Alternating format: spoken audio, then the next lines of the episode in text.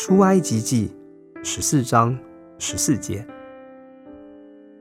耶和华必为你们征战，你们只管静默，不要作声。今天的经文提到一个非常特殊的情况，他所说的正是神国的一项原则：你们只管静默。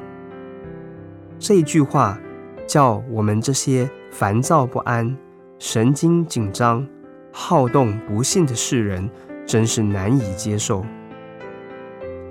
神不需要你的帮助，你的帮助乃是一种阻碍。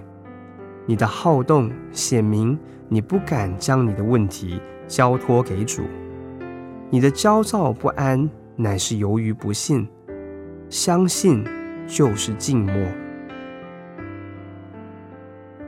耶和华必为你们征战，不是比你自己征战要好得多吗？你的力量可以与神的力量相比吗？你的智慧可以与神的智慧相比吗？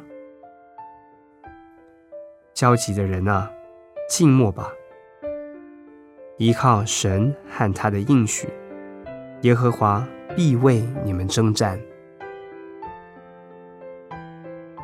出埃及记十四章十四节：耶和华必为你们征战，你们只管静默，不要作声。